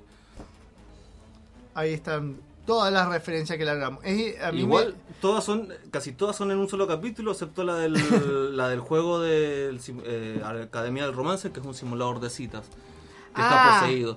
Claro, que, que cuando Sus se enamora de esta especie de, De muchacha que es una especie waifu, de... ah. Que es una waifu, exactamente, y es como, como que se vuelve súper posesiva y es genial. Chicos, amo Gravity Falls. Si la cantidad de fue, referencias. ese fue el primer tiene- capítulo que yo vi de la serie y después me puse a ver la serie ahora que me acuerdo. Tiene referencias de todo, o sea, de Sí. videojuegos, una bocha de series eh, que salieron en la misma época o que son amigas, hermanas, un montón de ciencia ficción, también un montón de grandes clásicos. Ray Harryhauser aparece, que es el, el, clásico animador, que es el cuando aparece el personaje ese que hace mm, como monstruos de, arcilla que cobran vida realmente la cantidad de referencias que hay es inconmensurable y podríamos estar un programa entero. Es que se nota que Alex Hirsch es muy erudito de la cultura pop en general y, y muy manija, digamos. Podríamos ser buenos amigos o esposos, en mi caso. Seguramente. Bueno, así Bueno. que... eh, Para, para hacerlo más raro este programa, vamos a tratar de no comernos el himno. Uh, eso es una, hay una conspiración, Bien. sin duda. O sea, esto es. Pero bueno, yo fui, soy y seré Manuel Pupi Catania, su viajero del tiempo favorito, como todos los lunes acá. Eh, gracias por acompañarnos, por escucharnos, por escribirnos, por llamarnos. Y me gustaría que cerráramos también con una recomendación. Pupi, en tu caso, de todos los juegos referencia de Gravity Falls, ¿cuál recomendarías? Mm, de los juegos, o sea, de las referencias que hacía el mismo De juego. las referencias, ¿cuál de todos esos juegos recomendarías? de Oregon Trail, porque es un juego muy viejo y que es un juego educativo, así que algo podemos aprender de él, o de la bizarrez de la época. Es un clásico ese juego. A buscar un emulador de mech, sea lo que sea. No, pero hay varias versiones, eh, Eh, Commodore sí. 64, algún emulador vas a encontrar. Atari, por ejemplo, también creo que está. Porque es el juego más raro que encontré en la, en la lista esta. Bien, yo soy Mariano Rosales, arroba Chacneruda. Eh, le mando un saludo a Lara Garro que nos está escuchando. Y también eh, yo voy a recomendar, si les interesa todo el tema de los masones y los Illuminati, no la parte bizarra en la que dicen que, que domina el mundo, sino su historia y todo lo demás. Eh, hay un podcast de Terra Incógnita, el, puntualmente el número 72, que se llama La verdad sobre masones e Illuminati, que cuenta un poco sobre la historia, cuenta el simbolismo y cuenta por qué se lo suele relacionar con el dominio mundial, básicamente. Y por qué no dominan el mundo. Bueno, yo soy Angie, Minerva Macangi. Eh, nada, recomendarles, obviamente, Gravity Falls, ¿no? Eh, pero también estuvimos hablando un poco de las series, ya que estamos como todos viendo el tema paralelo, digamos. Estuvimos hablando de las series eh, hermanas, primas, y principalmente yo eh, son dos las que las que recomendaría, las dos son de, de Disney. Una es Star vs. The Forces of Evil y la otra es el creo que ya clásico Phineas y Ferb. Y la peli de Phineas y Ferb maravillosa, maravillosa, es simplemente chicos, hay una escena en la que intercambian tarjetas así como como viste, como cromos de pensadores existencialistas y es como Ah, tengo dos genial. Heideggers, me lo cambias por un Sartre. Gracias. Phineas y Ferb. Los reamamos. Bueno, yo soy Paul Noguerol, arroba mosca covalente. Lo que les recomiendo son los otros productos de Gravity Falls, los que sacaron en formato libro, en formato tangible, principalmente el libro 3. Sí, que eh, hay una versión real Del diario. del diario, perdón, del diario 3, que incluso hay una edición especial que tiene, que salió, tiene muy- salieron muy pocas copias y tiene hasta mensajes ocultos eh, eh, que vos los podés ver con luz negra solamente. Así que imagínate, es la reproducción más exacta del diario original que hasta viene con lupa y con, con diferentes elementos para que vos mismo vayas descubriendo. Si te gusta ir a la sala de escape, comprate este libro. Totalmente. Bueno, eh, les mandamos entonces un saludo gigante y a todos los nerds que están del otro lado los estamos observando. Es- esperamos mucho de ustedes y de que estén atentos a todo lo que pasó y se escuchó en este programa y se va a escuchar. Y todas esas cosas bien manijas las hacemos porque Los nerds heredarán la tierra.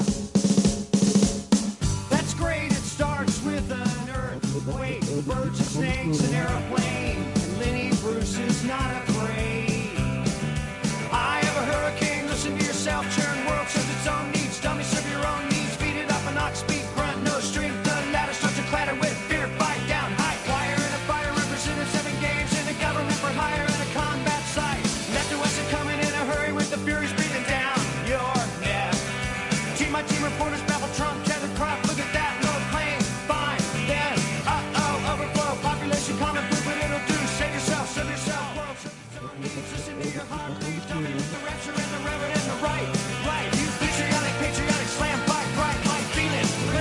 It's the end of the world as we know it. It's the end of the world as we know it. It's the end of the world as we know it. And I feel fine.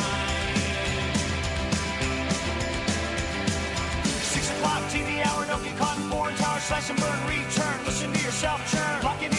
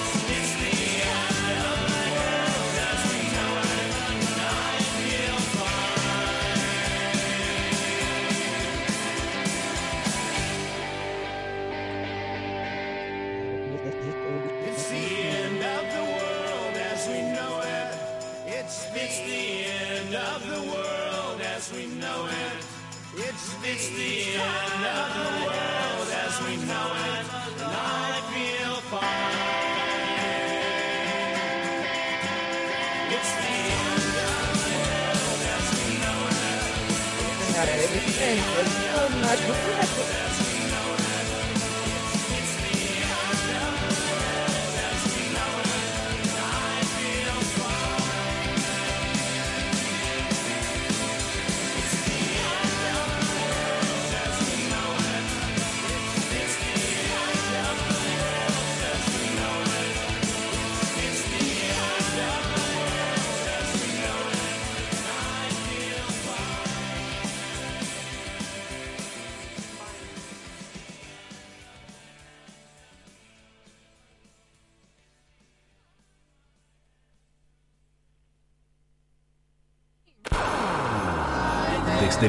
Universidad Tecnológica Nacional, Facultad Regional Mendoza.